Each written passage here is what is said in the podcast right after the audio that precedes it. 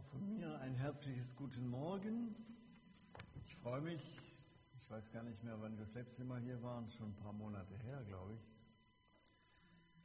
Ich habe heute einen Text ausgewählt aus dem Petrusbrief und dann noch ein Bild und ein Gedicht mitgebracht. Das sehen wir aber erst zum Schluss dann. Die Frage ist, aus welcher Kraft leben wir? Aus welcher Kraft leben wir?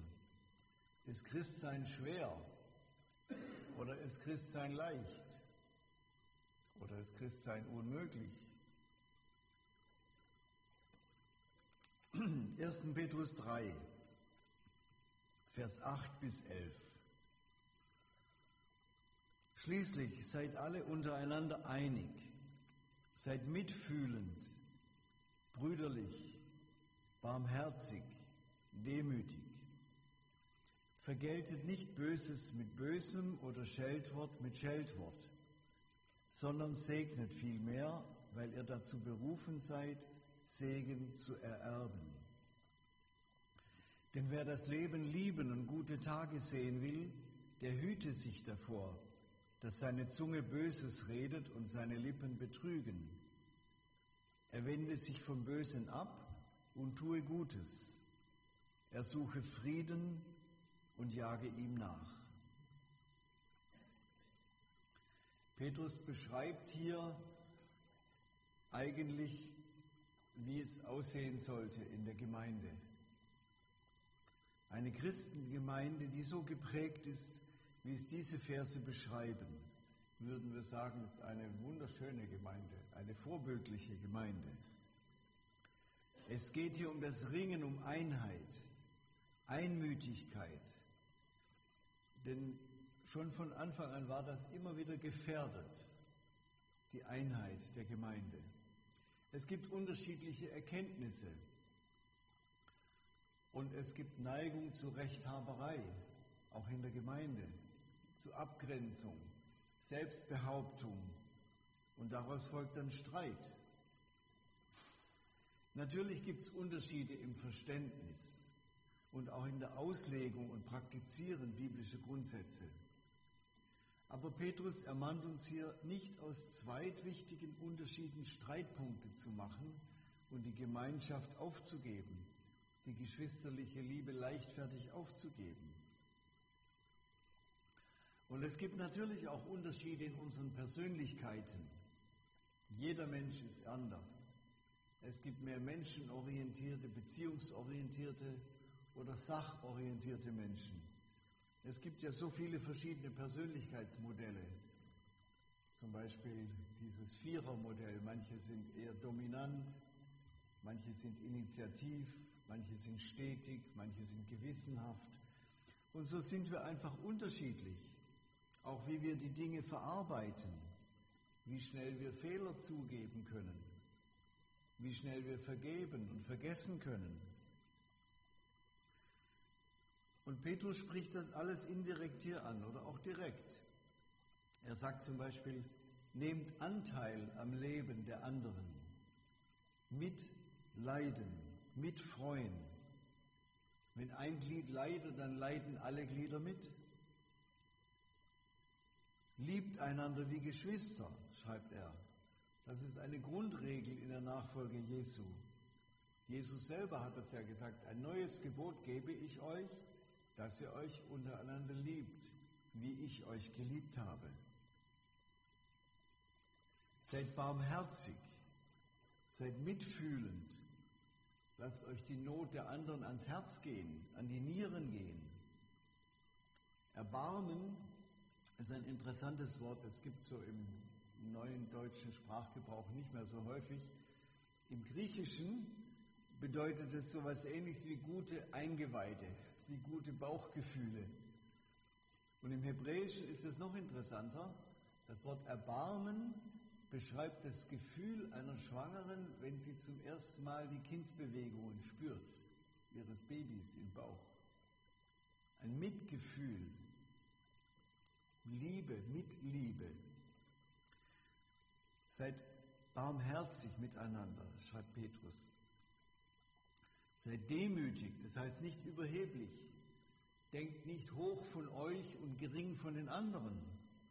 Seid nicht überheblich, sondern demütig. In dem damaligen Umfeld, im griechisch geprägten Umfeld, war Demut nicht hoch angesehen, war Demut etwas Unwürdiges, war die Haltung eines Sklaven. Demütig, passt nicht. Und in der christlichen Gemeinde war das wie eine Gegenkultur. Petrus sagt, seid demütig. Jesus hat es auch oft betont. Paulus hat es betont. Jesus selber sagt von sich, ich bin von Herzen demütig. Kommt zu mir. Ich bin ja nicht hochmütig. Ich habe keine Angst vor mir. Ich bin von Herzen demütig. Und Paulus schreibt mal, achtet einer den anderen höher als sich selbst. Ohne Demut ist kein Gemeindeleben möglich, kein gesundes Gemeindeleben möglich.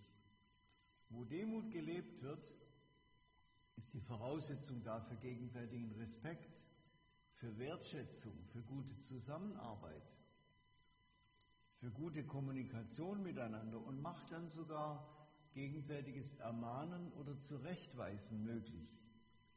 Wenn ich überheblich bin und jemand anderen zurechtweise, komme ich auf eine Mauer. Das, das geht nicht, das wirkt nicht. Wenn ich demütig bin und mitfühle,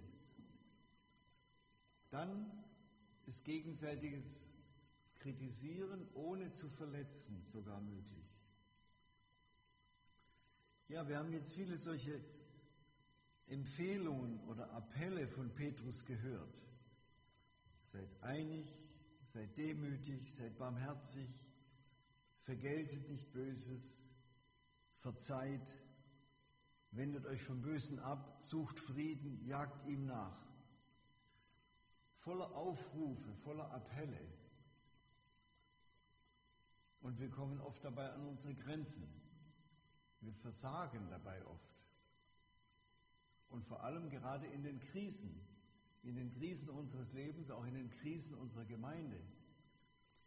In guten Tagen geht das gut, wenn alles glatt läuft. Und wenn die anderen so sind, wie ich sie mir wünsche, dann geht das gut. Aber in den Krisenzeiten, oder man kann auch sagen im normalen Alltag, ist das doch nicht so einfach. Und wenn wir uns dauernd dazu aufraffen müssen, anstrengen müssen, werden wir müde und denken, Christsein ist doch schwer. Und manche sind ausgezehrt oder kommen nicht mehr, distanzieren sich und sagen immer dieses sich bemühen, liebevoll sein, demütig sein, einander höher achten. Das ist schon schwer. Christsein ist schwer. Aber Christsein ist doch eigentlich leicht. Wir können sogar sagen, Christsein ist unmöglich. Das sagen die Jünger mal zu Jesus. Ja, wer kann denn dann überhaupt gerettet werden? Und Jesus sagt, das ist unmöglich. Bei den Menschen ist es unmöglich. Aber bei Gott sind alle Dinge möglich. In diesem Zusammenhang ist mir das Gebet von Franz von Assisi eingefallen. Das kennen sicher einige oder alle. Er hat ja so ein Gebet formuliert, oder so ist es formuliert von ihm, wo er sagt, O Herr, mach mich zu einem Werkzeug deines Friedens, dass ich Liebe übe, wo man sich hasst, dass ich verzeihe, wo man sich beleidigt, dass ich verbinde, da wo Streit ist, dass ich die Wahrheit sage, wo der Irrtum herrscht, dass ich den Glauben bringe, wo der Zweifel drückt, dass ich Hoffnung wecke, wo Verzweiflung quält, dass ich dein Licht anzünde, wo die Finsternis regiert, dass ich Freude mache, wo der Kummer wohnt. Ein intensives Gebet, aber eigentlich auch wieder voller Aufforderung, dass ich Liebe übe, dass ich verzeihe, dass ich verbinde und so weiter. Und auch wenn man das ernst nimmt und dem nachleben will, kommen wir auch an unsere Grenzen und können müde werden und versagen und verzweifeln vielleicht über unser Versagen. Leben wir nach solchen Appellen oder moralischen Aufforderungen? Was ist die Quelle unseres Lebens? Was ist die Quelle unseres Christseins? Wer nur diese eine Seite sieht, diese Appelle, wir sollten, wir müssten, kann ausbrennen und müde werden. Ein ganz extremes Beispiel haben wir mal erlebt bei einer Reise nach Italien in Siena. Ich weiß nicht, wer da mal war, in dieser Kathedrale oder Kirche der heiligen Katharina. Katharina von Siena im 14. Jahrhundert hat einen Orden gegründet, war eine geistliche Frau, die sogar die Päpste beeinflusst hat, wieder Frieden zu schließen. Es gab damals zwei verschiedene Päpste und die hat die irgendwie zusammengebracht oder dass einer aufgegeben hat. Aber sie hat sich so selbst kasteit, will ich mal sagen. Sie konnte diese Gaben Gottes nicht genießen. Sie hat sich immer nur aufgeopfert und zum Schluss nur noch Gras gegessen, weil sie meinte, dadurch würde sie noch heiliger. Und sie ist daran verhungert, mit 33 Jahren gestorben. So streng mit sich selbst, so in diesem Wissen, ich muss, ich muss, ich muss Gott gefallen, ich will Gott gefallen, so wie ich das denke. Aber sie konnte diese Gaben Gottes, die Befähigungen Gottes nicht dankbar leben und genießen. Sie hat einmal gesagt, ich habe nichts zu geben als das, was du mir selbst gegeben hast. Das ist richtig. Aber sie konnte irgendwie nicht danach leben. Sie konnte das nicht genießen. Für sie war Christsein schwer, ein Kampf. Aber wir erinnern uns daran, Jesus sagt, was bei den Menschen unmöglich ist, das ist bei Gott möglich. Was ist die Lösung? Was ist Evangelium statt moralischer Appell? Was ist die gute Botschaft? Und ich möchte dieses Gebet von Franz von Assisi ein bisschen verändern und jeweils einen Vorsatz dazu sagen oder beten. Dann merken wir, was der Unterschied ist. Franziskus betet, nicht, dass ich getröstet werde. Äh, nein, Franziskus betet, dass ich Liebe üben kann, wo man sich hasst. Und wir können sagen, Herr, deine Liebe ist so groß, dass ich Liebe üben kann, wo man sich hasst.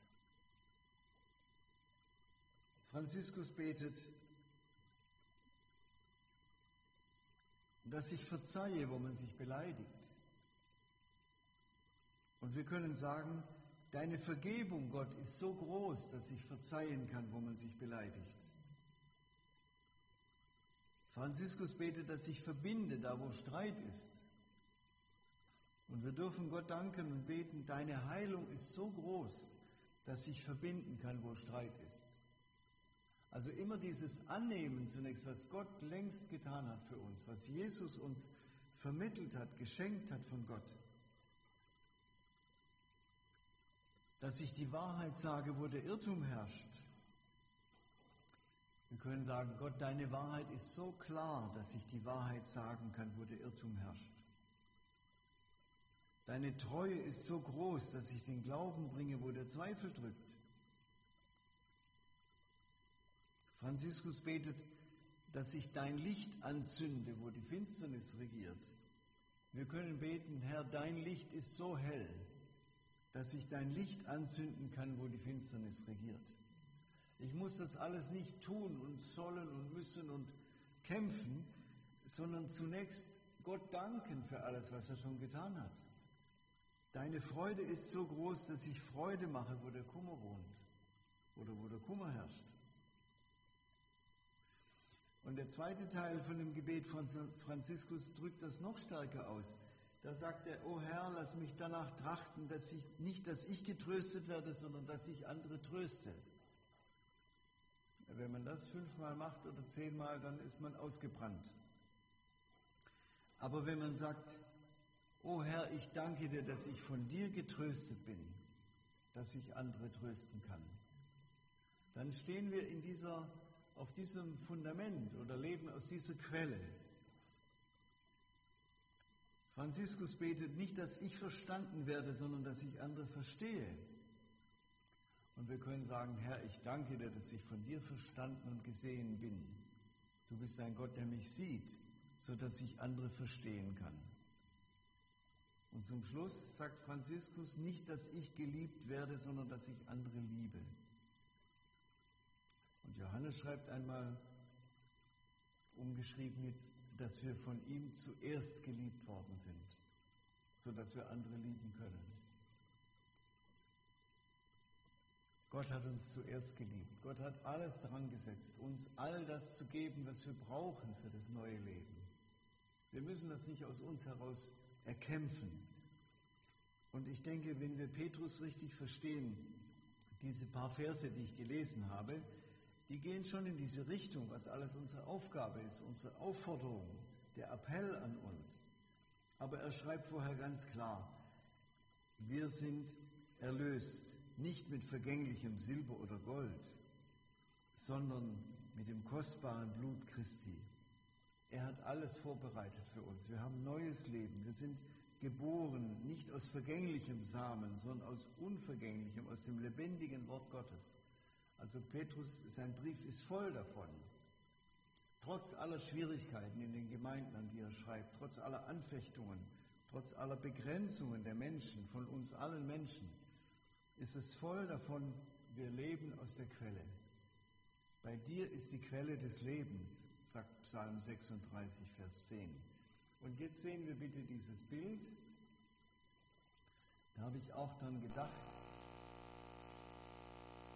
in der Schule haben wir das Gedicht mal besprochen und es hat mich so fasziniert. Irgendwie habe ich das ganz schnell auswendig gekonnt und gelernt und habe es immer noch irgendwie in meinem Kopf, in meinem Herzen. Leben aus der Quelle. Wo kommt das Wasser her? Die einzelnen Schalen müssen das nicht produzieren. Ich lese es mal vor, das ist von einem Schweizer Dichter, Konrad Ferdinand Meyer. Aufsteigt der Strahl und fallend gießt er voll der Marmorschale rund. Wie sich verschleiernd überfließt in einer zweiten Schale Grund. Die zweite gibt, sie wird zu reich, der dritten wallen ihre Flut. Und jede nimmt und gibt zugleich und strömt und ruht.